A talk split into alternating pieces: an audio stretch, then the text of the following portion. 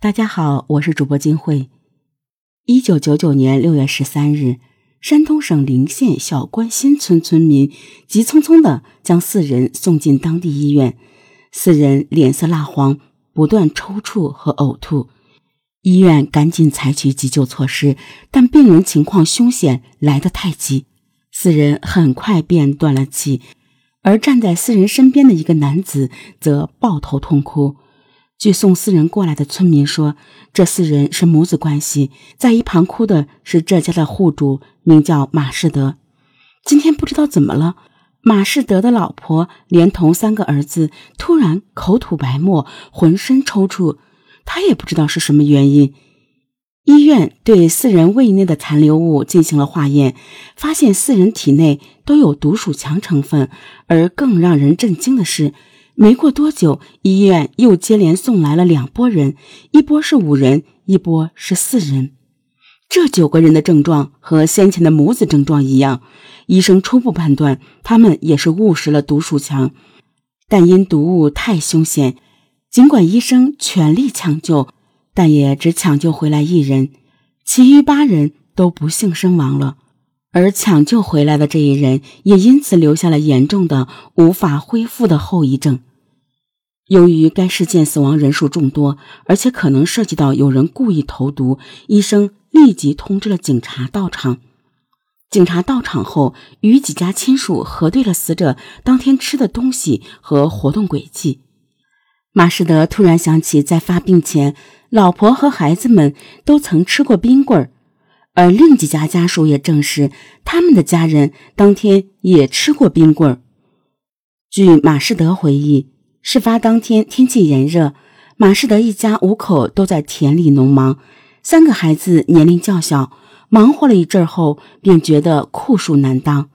恰巧此时传来了叫卖冰棍的吆喝声，三个孩子便缠着爸爸要吃冰棍马士德舍不得孩子，便让妻子带着三个孩子去买冰棍大儿子懂事，特意拿了一根给爸爸吃。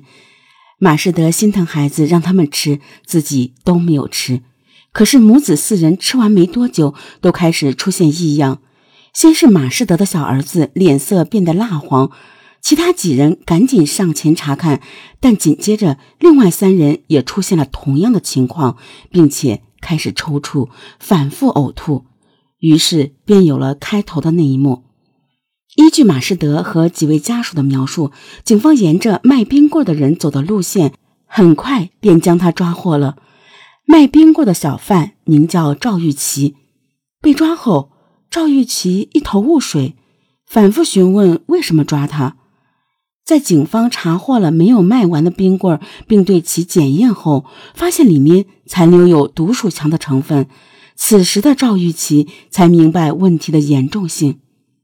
在知道自己的冰棍毒死了十二人之后，赵玉琪一下子瘫倒在地。他捶胸顿足，说自己财迷心窍，不知道竟干下了这害人的勾当。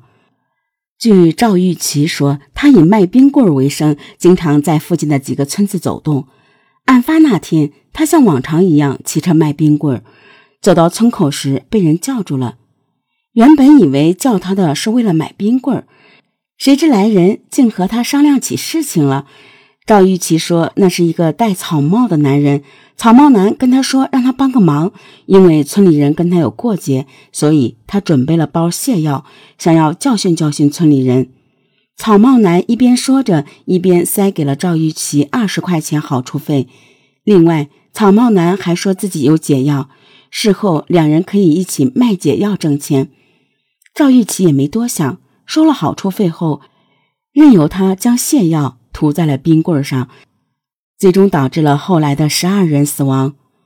根据赵玉琪对草帽男的样貌描述，有村民确认是本村的刘世亮。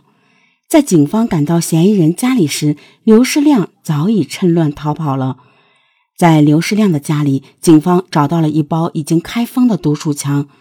有村民透露，刘世亮与村干部有纠纷。在处理纠纷时，甚至伙同他人对办案人员进行围攻，因为常年的积怨，导致怨恨越来越深，形成了反社会人格。因为刘世亮事先逃跑，警方一直未能找到他。直到二零一四年，警方接到举报，在河北的平山县有一人与刘世亮长相极其相似，警方才得以顺利将其抓获。最终，在二零一五年，刘世亮因故意杀人罪被执行死刑。